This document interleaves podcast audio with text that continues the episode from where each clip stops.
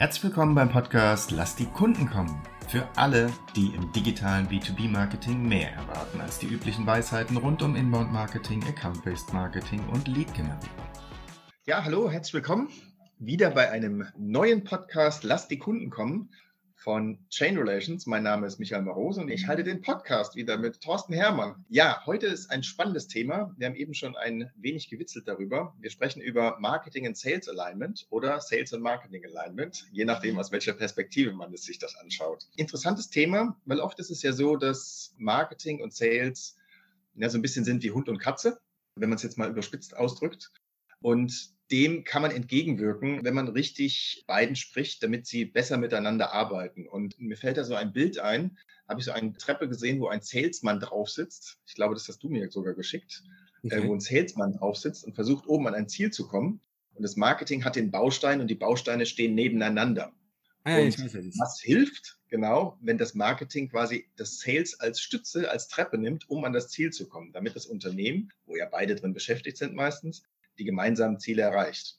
Wir sprechen als erstes mal, wie Marketing und Sales Alignment da draußen wahrgenommen wird, welche Vorgehensweisen, um das zu gewährleisten, gemacht werden. Was ist da deine Erfahrung, Thorsten? Also ja, wie, wie arbeiten Marketing und Sales meistens zusammen?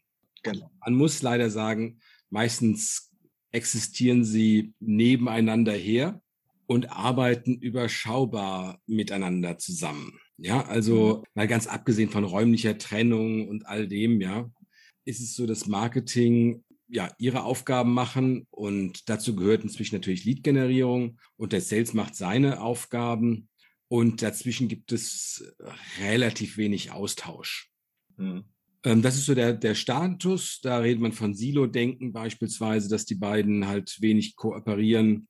Also eigentlich ist es sogar so, dass man sagen muss, obwohl beide am Kunden arbeiten, ist es also eigentlich absurd, dass wir das so akzeptieren in den meisten Unternehmen, wie wenig Austausch zwischen diesen beiden Abteilungen stattfindet. Hm. Ja, ich nehme das auch wahr und kenne das natürlich auch. Das ist schade, weil eigentlich arbeiten ja alle für den Kunden. Wir hatten in damaligen Podcast hatten wir auch schon mal darüber gesprochen, dass Marketing und Sales oft nebeneinander herarbeiten. Oft ist es so, dass das Sales so die Speerspitze ist. Der Kunde hat sich allerdings verändert. Wir hatten darüber gesprochen, dass der Kunde immer mehr Informationen bekommt und der Moment, wo das Sales zum Kunden kommt, immer weiter nach hinten rückt und das mhm. Marketing das auffangen kann. Hat das irgendwie eine Relevanz? Arbeiten die seit dieser Zeit ein bisschen besser zusammen oder ist es immer noch so?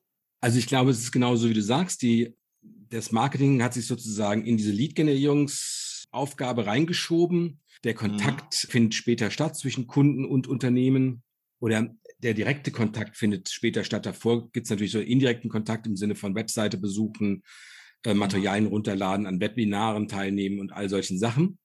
Und insofern hat sich das schon verändert. Der Sales hat dann sich sozusagen zurückgezogen und inzwischen ist es so, dass der Sales dann jetzt stärker wieder solche Aufgaben übernimmt im Sinne von ja Social Selling, digitalen Sales-Ansätzen, ähm, mhm. all, all, all dem ähm, es also jetzt so eine, ich sag jetzt mal Gegenbewegung gibt, ja, also eine Gegenbewegung im Sinne von digitalem Engagement, so dass also auch die die Sales-Abteilungen da immer stärker werden. Jetzt mit dem ganzen Covid und so weiter haben wir es ja auch gesehen, dass der Sales ja plötzlich zu Hause gearbeitet hat oder im Büro gearbeitet hat und kaum mehr Kunden besucht hat und dann mhm. plötzlich alle irgendwie mit Zoom und Teams und so weiter irgendwelche Online-Meetings hatten. Und erstaunlicherweise funktionierte das in vielen Unternehmen gut.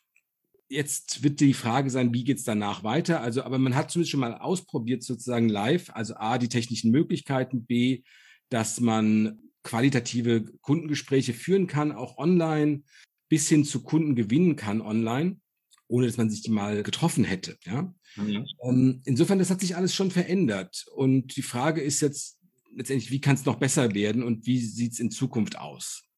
Ja, da würde ich gleich drauf eingehen. Das ist meine, meine übernächste Frage. Die Frage, die ich noch dazwischen schieben würde, ist, wenn man jetzt mal davon ausgeht, dass nicht alle Unternehmen auf den Kopf gefallen sind, sondern dieses natürlich auch wahrnehmen, sprich, die merken, dass Marketing und Sales bedingt miteinander arbeiten, dann wollen die das Boot natürlich auch rumreißen.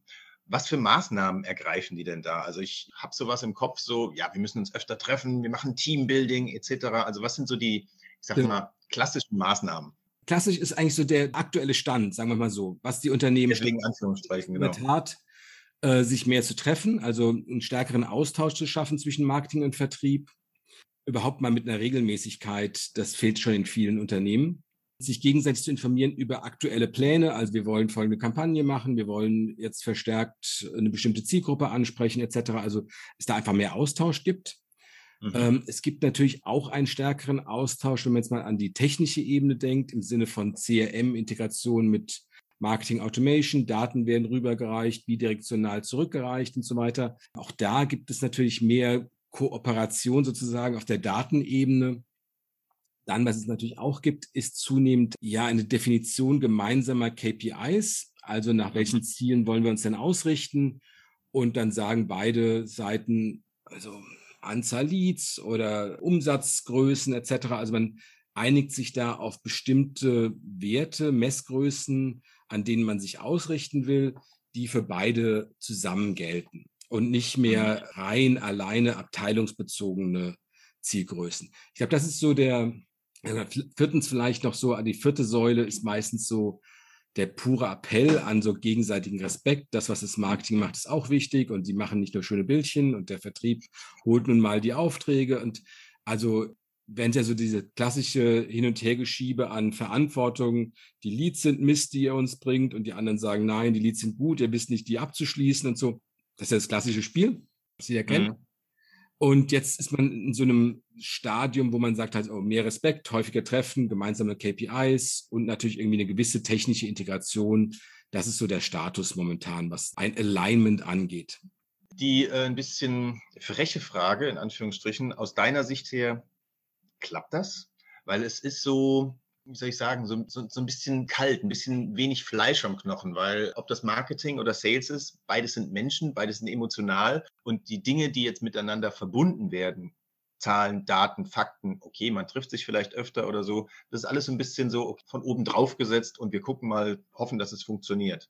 Gibt es denn da einen anderen, einen anderen Weg, so, so was, was Gemeinsames haben, dass sie ja anders miteinander machen? Also funktioniert das? Also erstaunlicherweise erscheint es mir so, dass relativ viele Unternehmen mit diesem Status schon zufrieden sind.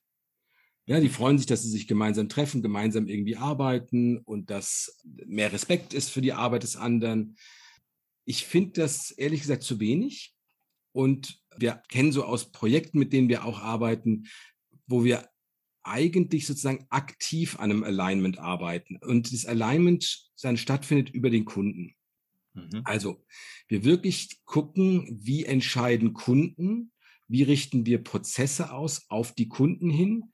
Und dann entsteht dieses Alignment sozusagen über die gemeinsame thematische Ausrichtung. Mhm. Für den Kunden ist es ja so, der interagiert mit einem Unternehmen und dem ist es ja pieps egal, ob er jetzt mit Marketing interagiert oder dem Vertrieb.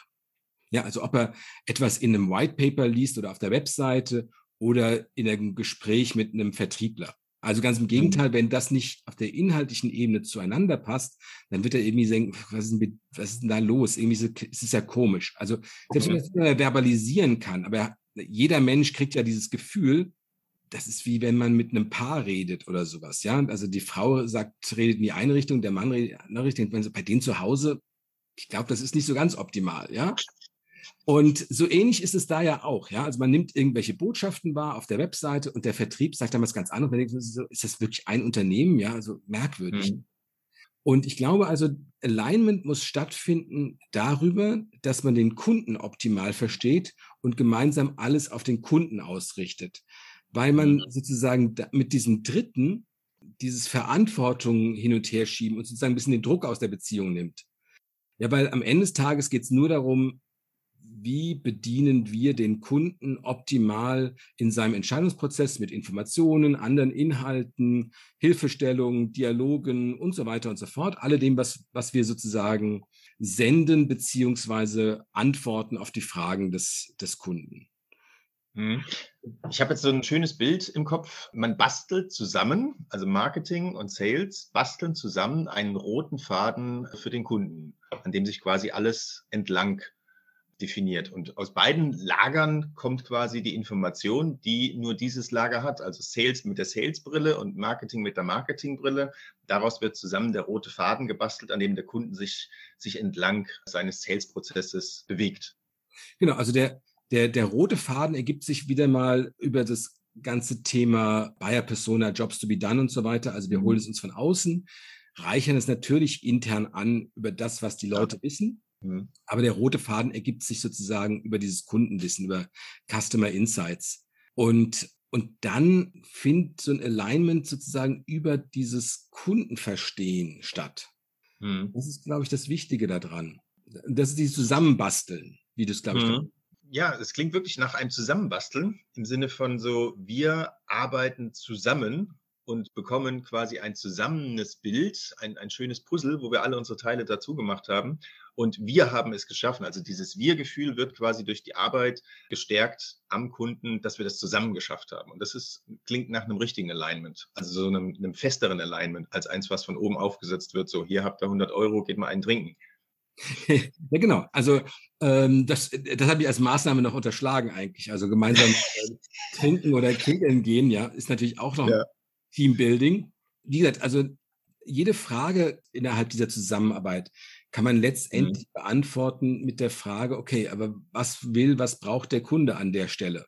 Mhm. Und dann ist es halt nicht mehr irgendwie so ein sich gegenseitiges Zugeschiebene. Und dann ist es auch nicht mehr so, dass wir mit irgendwelchem Geheimwissen arbeiten. Also was man so mhm. ist sozusagen, häufig sind die Vertriebsmitarbeiter sozusagen die Know-how-Träger, was so die Kundenprozesse angeht. Mhm. Und die sind natürlich alle immer super individuell und ist ganz schwierig und kann man auch ganz schwer ergreifen und erklären und so weiter und so fort.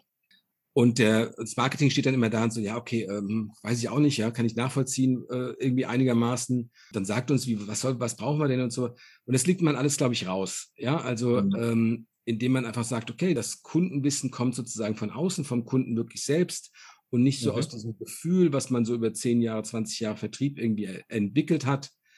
Und was immer so schwierig zu vermitteln ist, ja, von Vertrieb an Marketing. Ja was auch nicht jeder Vertriebler so preisgeben will. Die Vertriebler wollen ja nicht mehr untereinander sich erklären, obwohl es andere Gebiete sind und so weiter, ja. Also es gibt ja alles und darüber funktioniert es besser. Mhm. Ja, macht Sinn. Also es macht wirklich Sinn. Ja, freue ich mich. Freue ich mich. Um das nochmal zusammenzufassen, Marketing und Sales Alignment, wie man es verstehen kann und in vielen Unternehmen leider, leider noch so gemacht wird, stoppt halt an diesem Prozess im Sinne von arbeitet mal zusammen, setzt euch mal zusammen, tauscht euch mal mehr aus, etc. Also ein gewisses von außen aufgesetztes Muster. Das machen viele Unternehmen, sind damit auch glücklich, aber aus der Erfahrung heraus zeigt sich ganz einfach, dass das an vielen Stellen nicht ausreicht, weil der Kunde unterschiedliche äh, Aussagen bekommt, einmal vom Sales und dann auf der Webseite steht vielleicht was anderes, die Verunsicherung wächst etc. Und das alles in den Griff zu bekommen, funktioniert, äh, wenn Marketing und Sales sich an dem Kunden ausrichten, gemeinsam ein Kundenexperience bauen. Ich habe da roter Faden zugesagt, dann würde es wesentlich besser funktionieren. Die Informationen wie immer, kommen vom Kunden. Wenn man sich am Kunden ausrichtet, da kann man eigentlich nichts falsch machen. Und der schöne Benefit dabei ist auch noch, dass keiner dem anderen den schwarzen Peter zuschiebt im Sinne von du bist schuld und ihr habt die richtigen Leads nicht richtig bearbeitet etc. Ja, wunderbar. Ich freue mich jedes Mal, lerne jedes Mal etwas dabei bei den Podcasts und freue mich auch schon auf den nächsten Podcast, wenn es wieder heißt, lasst die Kunden kommen. Vielen Dank, Thorsten. Danke. Schön, dass Sie heute eingeschaltet haben bei Lass die Kunden kommen. Sollte Ihnen der Podcast gefallen, freuen wir uns über eine 5-Sterne-Bewertung. Dies hilft anderen, diesen Podcast auch zu finden. Wenn Sie Fragen, Anregungen oder Themenvorschläge haben, kontaktieren Sie uns gerne über www.chainrelations.de. Chain Relations in einem Wort. Sie könnten sich direkt mit Thorsten Hermann auf LinkedIn vernetzen, ihm folgen und dort an spannenden Themen teilnehmen. Thorsten schreibt man ohne H und Hermann mit zwei R und zwei N. Jetzt sagen wir Tschüss und auf Wiedersehen bis zum nächsten Mal.